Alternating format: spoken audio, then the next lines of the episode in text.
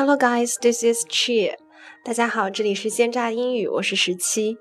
嗯，我现在的录音环境有点艰苦，是在宿舍非常漏风的大阳台，然后上面还都挂着我舍友滴水的衣服，呃，大家就见谅吧。要是听到各种噪音什么的，嗯，今天想来聊一聊有关于冬天的一些实用的单品。首先呢，讲一讲雪地靴。有人说雪地靴的英文名是 snow boots，其实这个是不太准确的，因为我们国人所说的雪地靴是指一种特定样式的靴子，通常是看起来笨笨的、毛茸茸的那种靴子。至于应该怎么翻译这样的雪地靴，我们待会儿再说。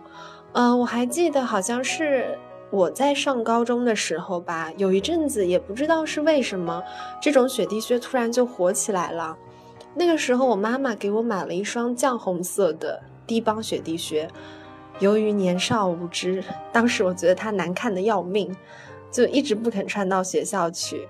可是因为它实在是很暖和，寒假的时候经常就在家里当老棉鞋拖来拖去。这几天北京降温的很厉害，听说周五要下雪了，带来的都是单鞋，我就着急的要买一双雪地靴。各种颜色选来选去，我一遇到选颜色这种事情就很焦虑，最后竟然挑了高中妈妈买的那种酱红色。啊，我也不知道想表达什么。回到雪地靴啊，刚刚说 snow boots 在英文的概念里是雪天穿的靴子的统称，可以是皮靴、毛靴和棉靴，而我们中国人所说的雪地靴呢，是特定的那种熊爪靴。它的官方译法是 ugly boots，没错，丑陋的鞋子。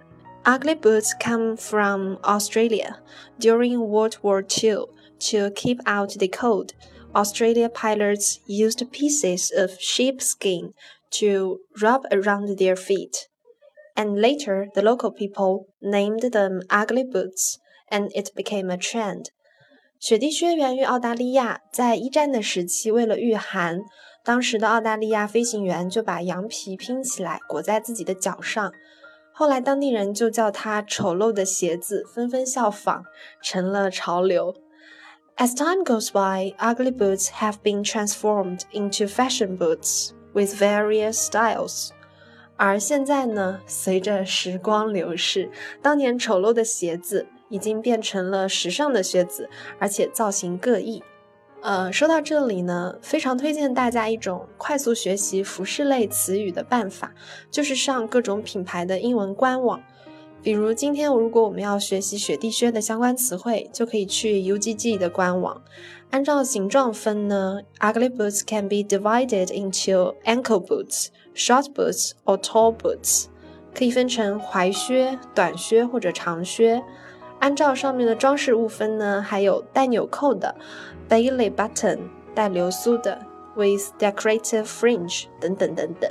除了雪地靴，陪我度过冬天的另一个小天使就是围巾，各种各样的围巾。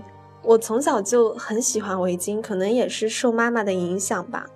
每年到十月中旬的时候，我就恨不得要戴围巾了。Scarf belongs to the accessories list. 围巾隶属于服装配饰列表，accessory 就是指耳环啦、啊项链啦那些除了正经的上衣和裤子以外的服装配饰。按照材质分呢，有 silk scarf 丝巾，weave scarf 针织围巾，knit scarf 毛线围巾，还有 fur scarf 毛皮围巾。毛皮围巾 是这么翻的吗？有点怪怪的。嗯，除了 fur scarf，其他所有的材质我都特别特别喜欢。一直想着若干年后，要是我只能挑一样毕生所学教给我的孩子，那一定是怎样围围巾。因为同样一条围巾，不同的人围成不同的样子，真的会差很多。啊，这期节目我是不是做的很走心啊？英文比例大大提高，有没有？都是为了报答大家给我的打赏。虽然我还不知道怎么提现，但是看到你们的打赏，我真的惊呆了，都够我吃好多个煎饼了，真的很感动。刚刚写完这段稿子，其实我真的出宿舍买了个煎饼。我太喜欢吃北方的煎饼了，比南方的要好吃几百倍。不过外面已经冷爆炸了，我捂在怀里面一路，那个煎饼还是冷掉了。还好冬天来了，也就意味着圣诞节快要来了。圣诞节快要来了，就意味着节日的氛围会前前后后满打满算两个月左右，还是很值得期待的。嗯，希望你那里也能够过上一个温暖的冬天。一定要注意保暖，用上自己所有的冬季小天使。So this is the ending of today's program. Thank you for listening and see you next time. Bye. 古典乱敲，是不是时机刚好？夜色温柔，思念在暗处怂恿。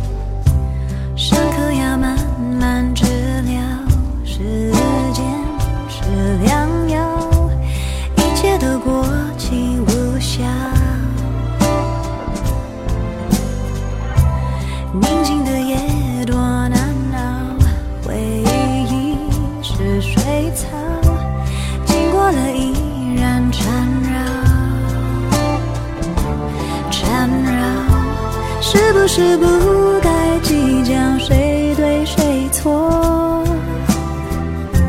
是爱先落荒而逃。曾经爱你多少都不重要，留着回忆与我偕老。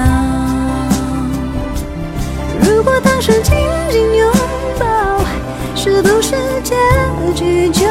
不